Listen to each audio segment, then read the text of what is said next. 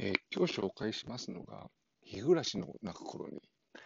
えー2000年代前半に、えーと、これは同人のゲームとして発売されて、えーとてもこう熱狂的に支持を得た作品で、その後、2000年代中盤から、えー小説とかコミックとか、そしてアニメになって映画にもなったと。いう、本当にあの主に2000年代から2010年代の初頭にかけて一大ブームを起こした作品で、今回、まあ、その中のアニメを取り上げるんですけども、ただあの一方で私もこれ初めて見たのがちょうど2年前の、ちょうど本当に今頃ですね、え2年前の4月頃から、えーアニメを見るようになって、で、アニメにハマるきっかけになった作品の一つで、まあ、最初は、あの、映画の方を先に、映画といわれる実写版ですね、先に見まして、まあ、本当にあのタイトルだけは知っていて、で、内容全然知らなかったんで、どんなものかなと思って見てみたら、なかなか、あの、まあ、ミステリアスというか、そんな作品だったのと、あと、まあ、これネタバレにならないと思うんで言いますけれども、え2時間で事件は起きるけど、解決せずに映画も終わってしまうということで、これは一体何なんだと、えーアニメを見たらね、あの全貌がわかるんじゃないかと思ってアニメを、えー見始めたんですが、ところがアニメを見ても、えーアニメの、えーと最初の4話がちょうど映画と同じ内容で、えーアニメの方も映画と同じように、えー事件だけを解決せずに終わってしまうという形で、もう、一体これはどういうことだということで、えー次の回、第5話からまたこう見始めてということで、それでまあハマってしまったわけで、まあ、まんまあと引っかかったところもあるんですが、あのーまあ、このアニメ、多分、あのー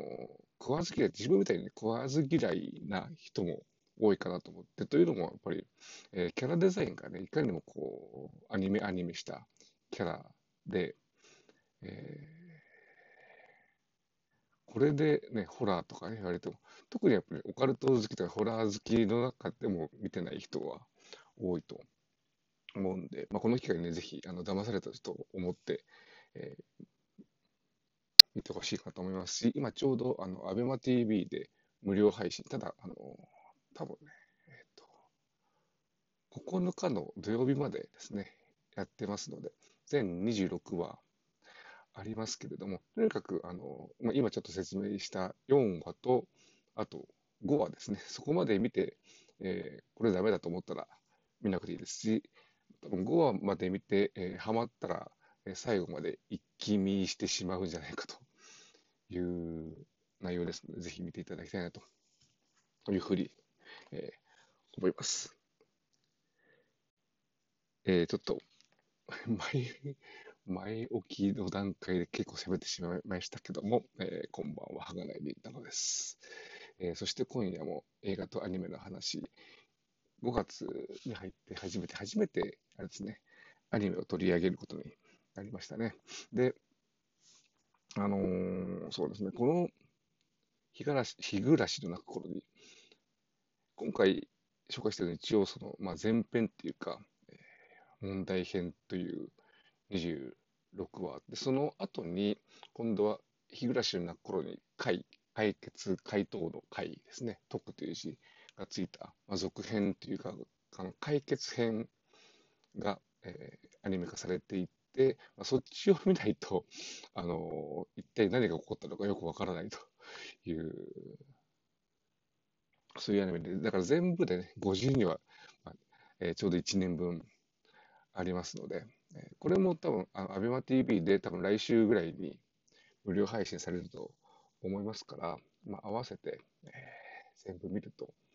24時間かかるかもしれませんが、まあ、本当にさっきも言ったように、見始めてハマったら、えー最後まで、一体これはどういうことなんだっていうことがわかるので、あの原作とかね、だと、なんだ、正解率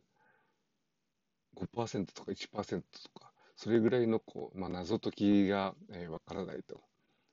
いうことが一つの、まあ、宣伝文句的に言われていまして、まあ、あのね、ミステリー、推理小説のマニアからすると、そんなもの、ちゃんとした伏線も貼られてないから、わかるわけねえだろうと、解決編を見て、えー、思ったんですけども、ただ、解決編は解決編で、まあ、最後にね、あのー、えー、回の後半、十数話かけて、最後の謎解きというか、こういうことだったっていうのが描かれるんですけども、それを、ここはそこで、あの、一応筋の通った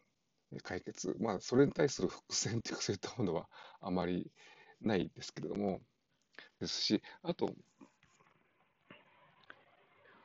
一応、あの、まあ、前提的に、まあ、ホラーというか、残酷描写というか、あの、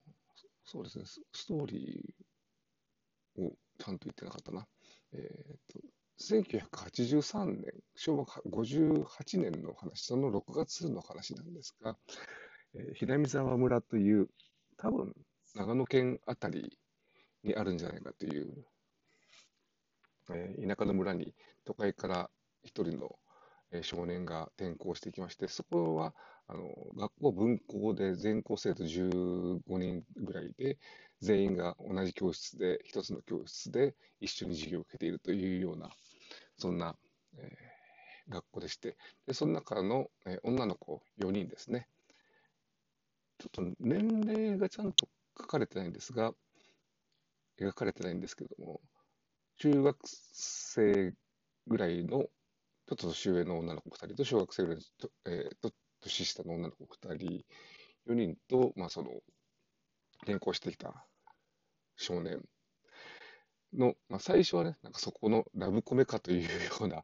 ことが、えー、しばらく描かれるんですけど、その中で、えー、その村で少し前にダム建設をめぐって賛成派と反対派の対立があって、その中で、えー、建設現場の監督が殺されてバラバラ死体で発見されたというような事件があったことが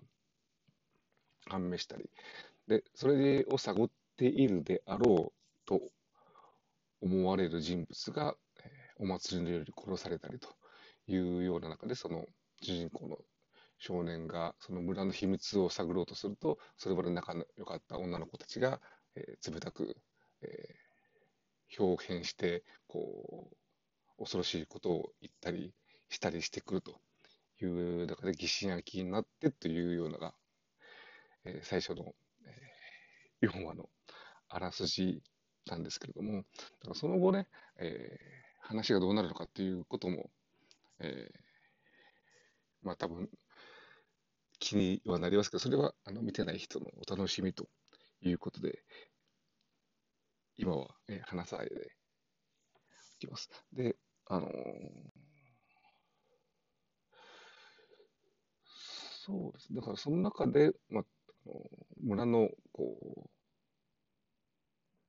うなん実力者とかねその孫娘とかいうのが出てきてあのいろいろとこう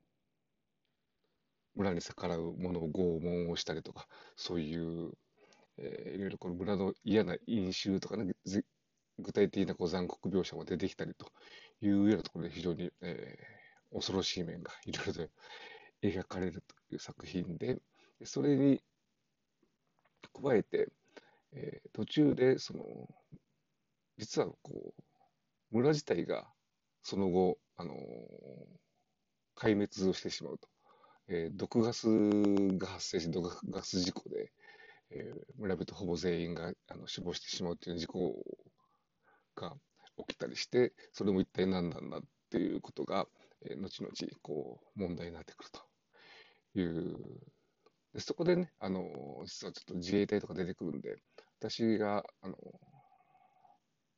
他でやってるポッドキャストで、不定期に、えー、自衛隊が出てくる映画を紹介するシリーズをやってるんですけども、近いうちにね、このアニメもその自衛隊が出てくるアニメとして、えー、そういう側面からも話をしたいなというふうに思っております。そんな感じで、まあ、だらだらちょっと話してきましたけど、とにかくこれ、あの、食わず嫌いをせずに、えー見ていただいて、まあ、ダメならダメで仕方がないし、でも多分中にはハマる人、出てく私のようにハマる人出てくると思いますので、ぜひ一度、えー、アビマ TV で今無料公開しておりますので、そこで見ていただきたいなと思って、えー紹介をさせていただきました。では、ここまでお聞きいただきありがとうございました。